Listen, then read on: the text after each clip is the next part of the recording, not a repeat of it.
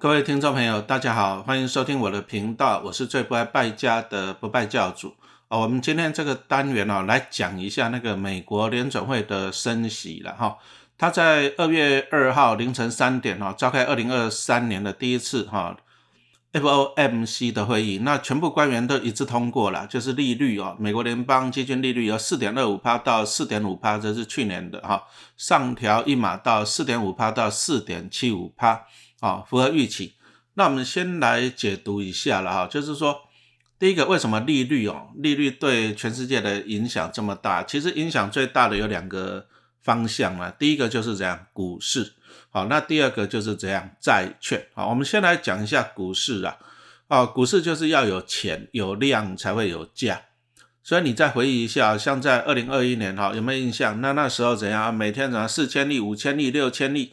哦，台湾成交量。好，那在政府要开放什么当冲降税？好，那为什么要开放当冲降税？就是也是要刺激的，让那个量能够出来。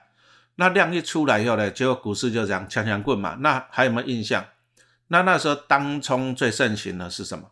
钢铁人呐，航海王啊，有没有印象？对不对？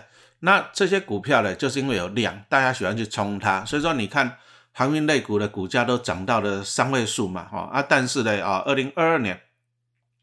啊，股市开始下行了，那下行有这些航海王啊又不行了。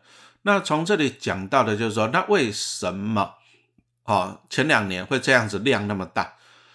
最主要原因大家都知道嘛，二零二零年哈这个肺炎疫情一来，那疫情一来大家都知道已经快三年了嘛，那大概现在就是学习啦，啊跟它共存。可是刚疫情刚开始发生的时候，哎，真的大家也是很恐慌啊，就把它当成什么世纪黑死病啊，所以说大家都很紧张啊。你看那个时候呢，哎，不敢出门了，百货公司休业，有没有印象？啊，那大家躲起来不敢出门了，啊，这样子对于经济来讲就不好。那当然了，经济不好，股市就不好啊，那就是一副都很不好的样子啊。美国道琼的指数就不断的在那边熔断。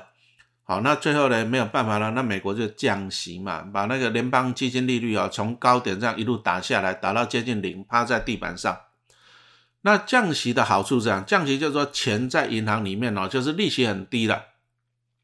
那第一个大家就讲啊，我放银行也没多少利息啊，那我干脆不要放银行嘛。第一个，那第二个就是说，有些人会从银行里面搬钱出来做投资，好，那就是借钱投资。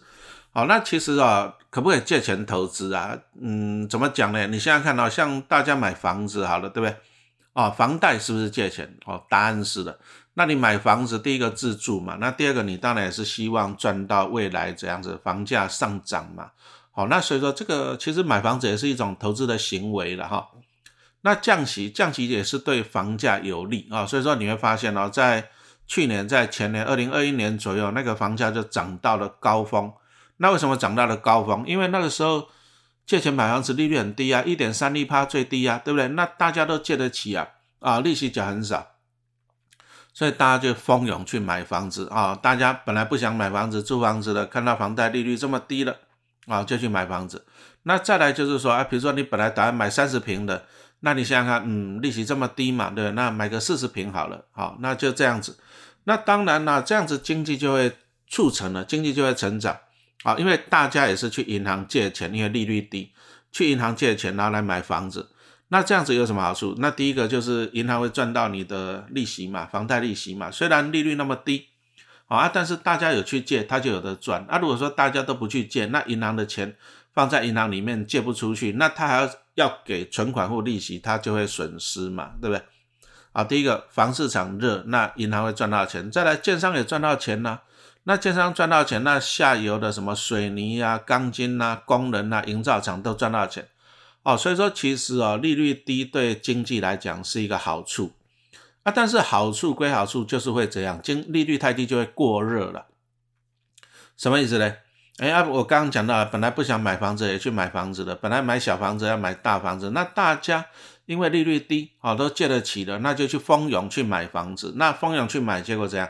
房价就上涨，因为大家抢着买房子嘛。可是这样子，建商盖的房子速度没那么快，那大家抢着去买房子，所以说有没有印象？二零二一、二零二二啊，其实今年也有了。最大的民怨就是高房价，房价越来越贵，这个叫做通膨。所以，我们从这里我们就看到了啊一个点，就是利率低啊，对经济有利，经济会成长哦，房子会越卖越多，银行会领到越多的这样贷款利息嘛，对不对？但是它会造成通膨，也就是房价好越来越贵。那同样的物价也会贵呀。啊，你说去去早餐吃个吃个荷包蛋啊，要加十五块钱，有没有印象？哦，这个房价跟物价就一路上来，一路上来这个通膨。那通膨最主要原因就是因为这样，钱太多了，就利息太低了，钱从银行里面跑出来。好，那再来就是雪上加霜的，就是二零二二年哈，大家有没有印象？就俄乌战争嘛，那俄乌战争现在开打超过一年了，还在怎样焦灼？那这个一开打以后，又造成全世界啊那个物价啦、油价啦什么？因为俄罗斯毕竟它是产油跟天然气的大国嘛，那它又最主要输到欧洲为主啊。那一打仗以后呢，那你想想看呢，油价上涨，那那个天然气上涨，那当然各方面的物价都就涨上去了啊。全世界这个通膨就太严重了。所以你会发现呢，在二零二二年下半年开始，你看那个美国公告的那个通膨率都很恐怖啊，八趴九趴，好都很恐怖。那通膨这么高，就需要解决啊。那怎么解决？回到源头嘛，就是因为钱太多，利息太低，导致高通膨嘛。那就把钱收回去。好，那钱怎么收回去？就刚刚讲到了，就降息呀。啊，讲错了。好，刚刚讲到的就是升息。好，那你看呢，在二零。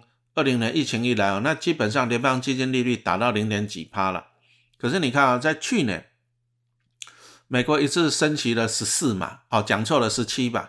那十七码一码就是零点二五趴。所以说你看啊，现在美国啊，我们刚刚看到那个二零二三年已经升息到了四点五到四点七五趴区间。那你看啊，这个跟之前啊疫情来那时候低利率跟现在的利率来比，哎，差了四趴呢，差了四趴。那你想想看啊，你跟银行借钱，借钱去投资啊，比如说我去买一些高股息、零股利好了，每人领个五六趴啊，结果利率啊，你去借钱的成本多了四趴，划不划算？那当然不划算啦。所以说大家会把钱怎样回去银行啊？就是其实你要把银行当做一个怎样调节的工具了哈。有人说不要跟银行借钱投资，其实这是错误的。哦，所有的企业啊都有去借钱投资，你看一些公司都会发行一些公司债，好，那这个就是借钱投资啊。借钱投资不是罪恶，大家也会去买借钱去买房子，重点是利率。好，你说如果说台湾呢，假设台湾也是像美国这样调到四点五、四点七五，哦，那可能大多数人那先不要投资股票，你先把钱放银行定存好了，对不对？那这时候也不要借钱出来投资，因为你看了定存利率就四点五了，你去借钱投资，搞不好要。五趴呢？那我无利可图嘛，对不对？好，那所以说联总会他为了要抑制这个高通膨啊，所以说他就这样上调啊，上调利率也是调的很猛的。好，那没办法，因为去年以前大家很少见到这个通膨这么恐怖，对不对？八趴九趴，好，那他知道这样病急了就下猛药嘛，哈，就下猛药啊。所以说，那目前这样子猛药下的有没有效果啊？目前看起来是有效果的哈，就是说。美国那个通膨啊，有了，它这样子持续这样升息以后，表示就就有看到那个通膨是有有下滑的迹象，好，有不断下滑的迹象，因为毕竟钱都回到银行去了嘛，哈，就不会去炒作了哈，所以说我们是乐观其成的哈，这个美国这个通膨啊下去。那通膨下去的，其实对股市啊、对经济，甚至对债券来讲是有帮助的哈。我们后面来继续跟大家来讲解这个东西哈。那首先我们稍微的叶配一下，记录一下哈。那我们来讲的就是那个 Woki 卧储 W O K Y Woki 的那个保温杯。好，那如果说大家有印象啊，在去年我记得是七月吧，哈，那那时候政府就是说，哎。你你去吃饮料喝饮料了，你自己带那个环保杯省五块钱哈，有没有印象？那为什么要这么做？因为台湾呢一次性的垃圾太泛滥了，一次性的饮料杯，哦，统计起来一年有二三十亿个人，你想想这个垃圾的污染哦，真的是很恐怖。所以陈老师也是真的拜托大家，你要带那个环保杯哦，你不要再去用那个一次性的，买个饮料喝完就丢。你想想一个保特瓶这样喝完就丢，是不是很浪费啊？第一个浪费，第二个呢？哦，都是造成污染。好，那按照那个国外的研究，好像是荷兰大学的研究，对不对？哈，已经在成年人的血液里面哦，已经检验出那个什么塑胶微粒。那塑胶微粒又从哪里来的？你想想看，它大家产生这么多的塑胶垃圾嘛，跑到哪里去？啊，有些落后国家它也不处理，就倒到海里面去呀。啊，好那这些塑胶垃圾在海里面呢，就是第一个海浪拍打，第二个紫外线嘛，那它就是粉碎，碎成小块，那小鱼就吃进去，那大鱼吃小鱼，那人类又吃大鱼，所以说这个真的是自作孽哈。那回到源头。我们还是要少用这个一次性的哈，塑胶袋啦、塑胶杯哈，这个真的要少用哈，保护地球。那保护地球对我们哦，人类的未来其实是很好的。好，那包含我们未来的一些健康。哦，那去年去年我们在那个七月二十七月多吧，哈，那那时候政府就是哎开放了省五块钱，其实省五块钱也是钱啊，因为。现在饮料真的是蛮贵的哈，饮料真的是蛮贵的。像那一次前几天嘛，我小女小女儿带一杯真奶回来，我就给她喝两口，问她多少钱，她说七十块，然后加珍珠都五块。哎，这不这在以前都可以吃一个便当的，对不对哈？所以我们还是要哎分享一下啦，就是尽量还是要少喝这一种东西。第一个浪费钱，好，那饮料好喝嘛，就加了很多的糖哦，你又对身体不健康。好，那我们就是自己第一个，你就自己带开水，不然就自己做饮料。好，那我们就要讲到，你如果说要自己带，或者说你用环保杯、省五块来讲的话，那这 w a l k y 的那个保温杯哈，陈老师真的是推荐，因为我在去年我们在团购的时候，我记得就卖了两三千个吧，哈，那那个真的也是大家很捧场的。那做环保是对的。那从去年啊，陈老师就一直用 w o k y 的保温杯。那我在家里干嘛？就自己泡茶叶嘛。你看，随便外面去买个红茶、绿茶，三十四十起跳，对不对？啊，自己泡哈，买一些茶杯茶，买一些什么茶叶来自己泡，对不对？省钱，而且你自己喝又很健康。好，那当然了，大家你如果说你想要泡一些咖啡啊，泡一些果汁啊，哎，这些都可以。好啊，但是我们就要重视这个材质。你你如果说外面那种一次性的，你用完就丢。好，你不会考虑到说杯子啊，杯子受到那么酸碱的腐蚀。可是保温杯，你如果说天天携带哈，经常携带，你说像陈老师啊，每天都拿来泡茶，哎，那那这个我们就要考虑到说这个保温杯它内部的材质。那一般的保温杯基本上都是用三零四的不锈钢啦。好，那好一点的是三一六 L 的不锈钢。啊，所以说你如果要求好一点，你可以买。三一六的，那还有什么钛合金的？好啊，但是呢，等级越高也就越贵了哈。这第一个，那第二个呢？陈老师现在用的就是用这个 w o k y 的哈钛的那个钛陶瓷保温杯。好，那其实它的保温效果都是用什么真空啊？真空的，就是双层真空的，那就是隔绝掉热源的什么辐射啊、对流啊，还有传导啊，它可以隔隔掉这一些。那再来它的好处啊，陈老师觉得它的好处就是你把它打开来看，它里面是怎样子啊？有一层那个钛陶瓷啊，钛陶瓷它就直接啊烧结在那个里面。那好处是第一个它很光滑，光滑的好处是这样，你就没办法躲细菌了啊。你如果说看一般那种什么不锈钢保温杯啊、钛合金啊，它表面是比较粗糙的，那粗糙就是哎细菌可以躲啊。那这个钛陶瓷这个保温杯啊，它表面很光滑。细菌没地方躲，第一个，第二个就是你清洁的时候真的是很好清洁。那再来，钛合金算是对人体算是很亲善的了哈。其实不锈钢不一定说每个人都适用，有些人戴手表，比如说是不锈钢，那不锈钢里面含有镍，那它对皮肤，有的人皮肤会过敏啊，那怎么办？你就只好戴什么？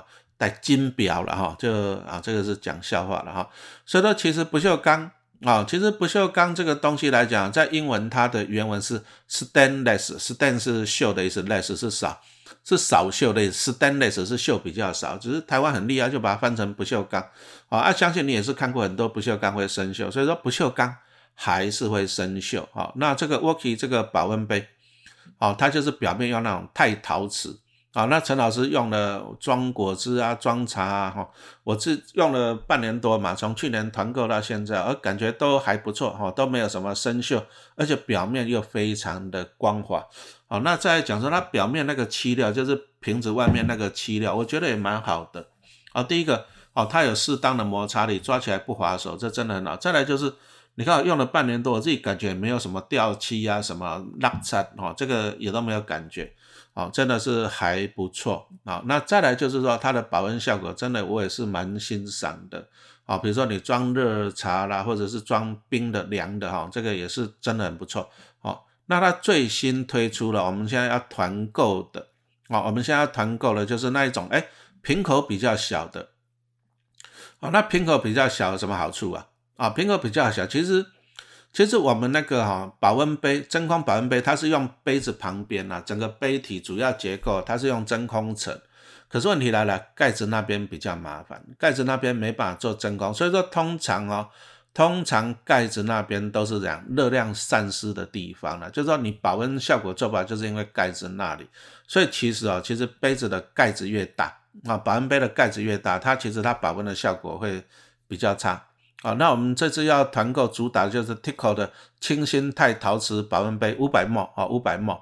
那它的杯口就比较小，比较小的好处就是说，就是你缓和了，就是让你怎样散热，或者说你保冷的效果会更好。所以它瓶口只有四点啊，盖子只有四点五公分，那高度只有二十二公分哈。那陈老师真的我自己用了半年多。啊，非常非常的划算啊，非常的好用。那你想想，你每天喝饮料，你省个五块钱，对不对？环保杯，那再来，你有了环保杯，你不要喝外面饮料了。哦，台湾喝掉那个咖啡这个外带状啊，真的热色量太多了啊，真的是热色量太多了哈。台湾一年喝掉的那个杯子啊，可以绕地球四圈，四点八圈了哈。所以我们还是要做环保。那 Worky 这个保温杯啊，我们就。推荐给大家，那详细的资料哈，你就看我们的连结。好，那我们再拉回来哈，我们刚刚讲到的就是说投资。好，我们刚刚讲到了投资哦，现在现在看的还是以升，好，目前还是在升息的，因为美国还是通膨哦。虽然说最近公告了应该还有六趴多哦啊，但是它个人消费支出指数啊，就是核心的 PCE 啊有降了，核心的就是说你比较。关系到个人的那个什么食衣住行的哈，这个已经降了，降到了 啊四点四趴了哈，这个这个下降的幅度还是怎样？还是怎样啊？目前感觉是这样，通膨下滑的速度啊，就是有点小小的超过那个联准会的预期了哦，所以说联准会它今年你看今年二月它就升起只有一码哦，过去都是三码三码，很恐怖啊哦，那升起一码，那升起一码就是说，哎，它已经在缓和了。那目前来看一下联准会的利率点阵图了哈。二零二三年哦，他有七位官员哦认为利率还是要高于五点二五帕，那表示什么意思？表示二零二五年、二零二三年啊，表示二零二三年还是有升息的空间啊。我们二月已经升息一码了，可能后面啊你要看它通膨的情况，后面如果说通膨哎还是有点高的话，再一码一码，就是说今年可能还是升息个三码左右。那如果说通膨比较缓和，那可能这次已经升一码了，也许下次再升个一码哈，那这个还是在关注中。那从联准会的利率点阵图来看的话，目前看起来大概在二零二四年就会有降息的空间，因为鲍尔哈联准会主席他也是讲说，他有强调了二零二三年没有没有降息的空间呐，因为他可能他还是要先控制一下通膨，他不想说哎。好不容易才控制住通膨了，结果就马上降息，对不对？因为在去年底啊，去年底大家可能预期是在今年下半年啊，九月以后会降息。那为什么讲九月以后？因为通膨是用年比嘛。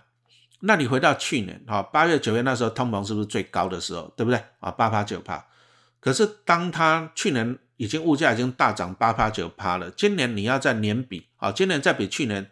再大涨八趴九趴，几率就不高嘛，好，所以说在今年下半年这个通膨率会大幅下降，这个是肯定的啦，因为去年已经涨太高了，所以之前大家是预期的，预期就是今年下半年啊，联准会有降息的可能，那可能联准会这边还是在嗯保守一点啦，免得就是说好不容易把通膨压下去了，又降息，通膨又起来，那前面就做白工嘛，对不对？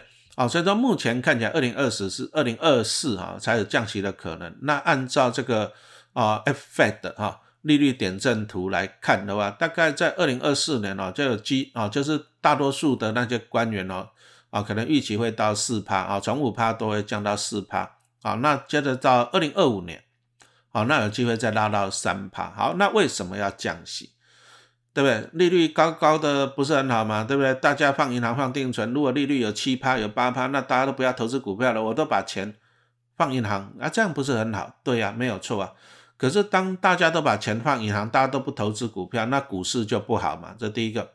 那第二个，你如果说把钱放在银行，你可以赚七趴八趴，那你要想想看，我如果说我是有钱人的，我有个十亿，我本来我要开公司，可是呢，我十亿我放银行，我就可以赚七八八趴的，对不对？那我还投资，我还做生意干嘛？我也不做生意了，不做生意我就不聘请员工啊，什么什么的，对不对？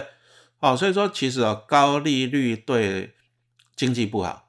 哦，所以说其实利率政策这个就两难了。第一个低利率啊，低利率对经济好，啊，经济各方面热络，但是会造成物价上涨，然后房价上涨，高通膨。那只好把利率升上来，可是高利率呢又会造成怎样？啊，经济不好啊，经济迟钝了哈，就一潭死水了，大家都不投资了，我把钱放银行就好了嘛，对我还投资个什么？哦，那所以说呢，所以你会发现呢，其实利率就是不断的在升息跟降息啊。降息跟升息之间呢，就不断的在那边哦变动了啊，所以陈老师常常有一句话，我讲一个笑话，就是哎，降息是为了往后的什么升息，那升息呢又是为了怎样往后的降息啊？那目前看起来，二零二四年哦，美国降息的几率很高哦，非常的高。陈老师觉得降息几率是百分之百了，为虾米？因为二零二四年我记得好像十一月吧，十一月美国总统要大选了。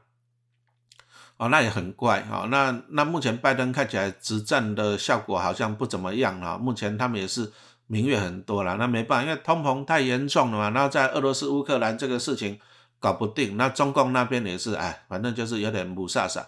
好，那如果说拜登他想要连任，那第一个当然你要让让经济起来嘛，好，让股市起来是最好。你看以前那个川普当总统的时候，他一直很希望股市要创新高啊，那他的方法就是降息。啊，降息对股市好，所以说如果在二零二四年哈，这个美国为了大选的考量哈，我相信降息的几率会很高了。那当然，美国降息，台湾就有有机会跟着这样降息嘛哈。那降息来讲啊，刚讲到第一个对股市好，那其实对债券也好啊，因为债券的殖利率跟那个利率是联动的。因为大家，你想想，你如果说你有一笔钱，你放银行定存是最稳的。那你如果说你要去借给别人，这个叫债券；你要借给别人，比如说借给政府，这个叫公债；或借给民间的企业，这个叫做公司债。那我如果说银行定存有两趴，那你要来跟我借钱的话，你当然比我高嘛，二点五三趴左右。哦，所以说其实啊，其实因为在去年哈，去年美国这个升息十七嘛哈，就导致哎。那国债、政府公债的值利率也要跟着往上啊，才有竞争力，不然大家把钱放银行就好了。那公司债啊，它的钱也要怎样？它的利率也要往上，对不对？所以说你会发现债券的利率啊，值利率就往上。那债券值利率往上，就表示债券价格下跌。所以其实，在去年二零二一年啊，你就看到一个叫做股债双跌了哈。以前我们讲到一个理论，就是股债平衡，什么意思？就是股票风险比较高，债券比较稳。好，所以说你要同时配置股票跟债券。好，那如果股票跌了，哎，搞不好债券会涨。为什么？因为股票跌了，那表示大家比较保守，那从股市里面获利获利了结，他就把资金放到债券里面去领债券的息嘛。所以股市跌，哎，搞不好债券会涨。啊，但是如果说债券太高点了，债券的价格太高点，它的值利率下滑。大家就不投资债券了，把钱拿出来去投资股票。所以以前会讲到说股债平衡啊，但是最近呢有点破功，因为二零二零年你看到的是一个股债双涨。二零二零年哈，为什么？因为利率太低嘛，啊，利率太低就是钱从银行里面流出来到股市，股市好。那再来，银行的利率太低，那债券的值利率也是跟着下滑，那债券价格上涨，这个就是股债双涨嘛。好，那大家都知道，刚也讲了，就是造成高通膨啊，所以说二零二二年暴力升级，升级的钱回到银行，那接着债券的殖利率上升，债券价格下跌，又形成了一个股债双杀了哈。所以说哈，目前目前我们还其实其实要不要股债平衡配置啊，其实还是很简单啊。陈老师教你，你第一个你就看看那个利率，好，当你高利率的时候，你就投资一部分的债券，因为债券的殖利率上升哦，你把它。取代取代定存啊，因为现在台湾定存利率才一趴多，好，按你如果保守的投资，你就买那个美国政府公债，美国政府公债不会倒嘛，没有错吧，对不对？好，那你就去买那个美债二美债，美国政府公债，好，那这样子就相对的保相对安全。那再来呢，我们还是着眼于哦，就是二零二四跟二零二五年的未来的降息空间呐，好，因为利率太高对经济不利嘛。啊，它控制了通膨以后，它就会降息下去了。那我们看了联准会的利率点阵图，我们也看到了，大概二零二四可能会降到四趴，二零二五甚至会降到三趴。那债券的因为降息，那债券值利率就会跟着下去，那债券的价格就会往上了。所以其实现在投资债券 ETF 来讲啊，你将来你第一个你可以领到息还不错哦，因为现在殖利率上来了。第一个，你看有一些公司债，有些公司债大概就可以到五趴了。好，那美国政府公债目前还是三趴四趴左右。好，那只要联准会不断的升息，这个债券的殖利率会上升。所以你现在投资一部分的债券来讲，你第一个你可以怎样安稳的领息，哦也还不错。那未来怎样？未来那个降息的时候，你还会赚到价差啊，资本利得。所以目前陈老师也在粉丝团跟大家分享了，就是陈老师持有投资的第一个就是中信的美国公债二十年零零七九五 B 啊，零零七九五 B。那当然我也投资一个元大美债二十年零零六七九 B 啊，因为为什么分散这两档啊？因为他们的指数不大一样，不过基本上。换汤不换药了，都差不多。好，我们只是看大方向啊。美债二十年，那台湾这两这些美债二十年，其实还有国泰、还有富邦的都有推出美债二十年。好，那它这个它这个基本上啊，基本上都是季配型啊，就是一季配一次的。那再来就是说，我也直接在买海外的哈，像我就拿我妈妈的一些美金嘛，哦，那我在元大证券用副委托方式啊去买买那个美国的那个。T L T 啊，你 Google 一下 T L T。好，那买进，你在美国付委托买进，跟在台湾买买进啊，到底差别在哪里啊？第一个我来讲一下了。第一个，因为我妈妈那笔钱，她本来就是美金啊，她本来就是美金，所以说我就美金用付委托的名方式去买 T.O.T，啊，它就是都用美金计价的，这样子就是有笔美金在海外啊。那当然，我买 T.O.T 来讲。我的着眼点还是它未来的那个价差的空间了哈。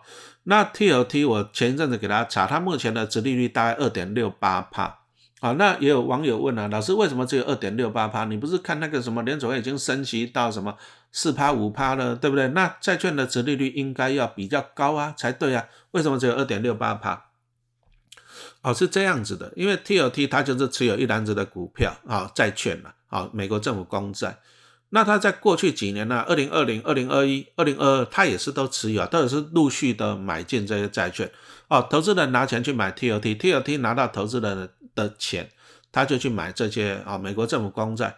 可是问题来了，在二零二零、二零二一，哈，最主要是这两年债券的价格都很高啊，殖利率都很低啊，啊，也就是他过去两年他是买到贵的了，那也就拉低了他的殖利率啊，这样清楚了吧？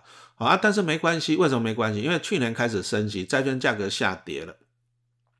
哦，那所以说 T L T 它会不断的在布局新的债券嘛。那不断的布局来讲呢，后面哦，它持有的债券就这样，成本会低，然后殖利率会高，所以 T L T 其实它的殖利率也会不断的上升啊。你就反正看的时间下去，好，那买 T L T 的好处，因为我自己就有美金嘛，所以我用美金去买，好，那这样子我就也不用换汇了，这第一个优点。好，那第二个呢？很多人就说，那我不方便去买美国，我也没有美金啊，我也不想那个什么付委托啊。好，那你在台湾买哈，老师刚刚讲的中信元大这个零零七九五 B 零零六七九 B，好，那这个其实基本上都一样。那那当然了，那差别在哪里？那你在台湾买就是用台币计价嘛，好，台币计价。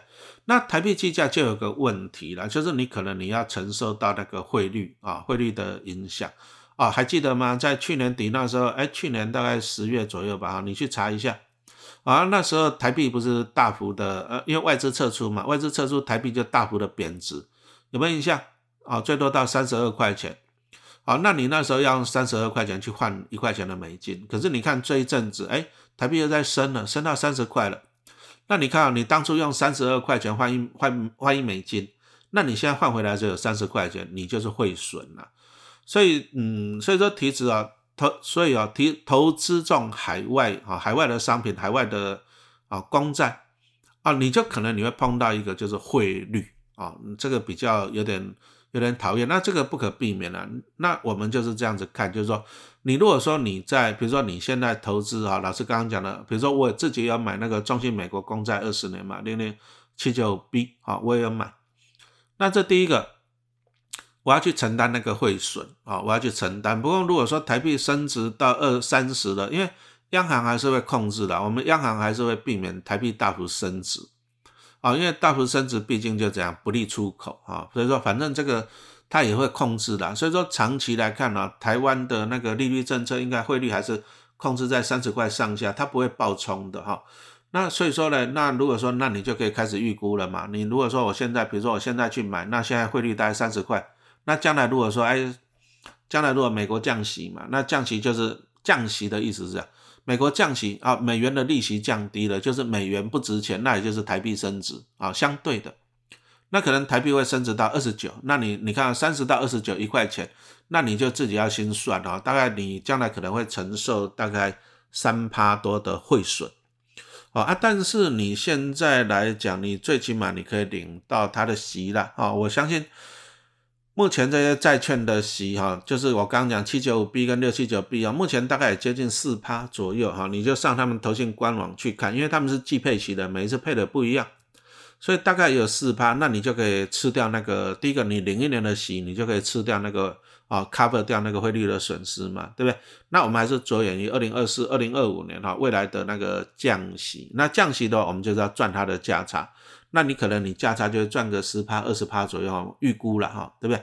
啊，那这个就是这样子。那同样的还是要要去要去注意了啊，注意就第一个它那个美国通膨的情况啊，那再就是注意它那个升息的降息的情况啊，这个还是要不断的去注意。那当然又有人问了，说那那老师，那公债美国政府公债跟美国公司债差别在哪里？其实你就这样子想嘛，对不对？美国政府公债是不是最稳的？同意吧，对不对？那最稳的商品呢，它就给你最少的利息。所以说公债虽然很稳，但是你领到的值利率就会比较少。这个没有办法，因为你稳定，稳定你就是付出代价嘛。好，那公司债要跟公债竞争，因为它都是要从市场上筹资嘛，所以公司债会给你更高的息啊，公司债会给你更高的值利率啊，就像我们讲到的，有些公司债。好，那它那个折利率像那什么零零七八零 B 吧，哈，那个国泰的金融债，好，最近一次要除息，大概它的年化折利率有到五点五帕，好，那这个就是公司债好处，它折利率比较高，但是公司债毕竟是公司啦，所以说如果万一将来有什么股灾什么奇奇怪怪的因素的话，那公司债的跌幅会比较重，因为毕竟大家对公司还是有点担心嘛，哈，所以说如果说你比较保守配置的哈，我觉得你还是。美国政府公债最稳啊，那甚至在股灾来的时候，哎，搞不好政府公债会上涨啊？为什么？因为大家股灾恐慌嘛，那你可能你会把股票卖掉，你怕股票倒闭，你会把公司债卖掉，你怕公司倒闭啊？公司倒闭就不会给你给你债券啊利息啊，对不对？那你把钱股票卖掉，债券卖掉，你的钱会放到哪里？政府公债啊，因为大家相信美国政府不会倒。所以在股灾来临的时候，其实美国政府公债反而相对安全，甚至还会上涨的哈。那以投资人来讲，那你可以分散布局哈，比如说你就一半的公债，一半的公司债啊。但是我们目前讲到的，你投资这个，你第一个还是要观察联准会的利率走势啊啊。那再来，你可能还是要放个两三年啊，等到未来的降息的空间哈。那这样子，你的投资债券才是一个正确的方法。哦，投资债券就是这样子哦，在利率很高的时候去买进债券，那等到利率很低的时候呢，哈，你要把债券卖掉，哦，赚到价差获利了结，那你再等，哦，等到再下一波，啊，这样子就按照那个利率再这样循环的操作，哈。那我们今天的，啊，我们今天就讲到这里。那记得我们这个 Worky 的那个保温杯正在特价团购中，那陈老师用了以后真的觉得是不错用。第一个你就是环保了。啊，真的是环保，少用那个一次性的塑胶了哈，自己带茶带饮料，啊，带自己做果汁哈，这样子。那这个它的优点哈，就是它的钛陶瓷的涂层啊，陈老师用了半年多了啊，真的是非常的好用哈，这个推荐给大家。好，谢谢收听。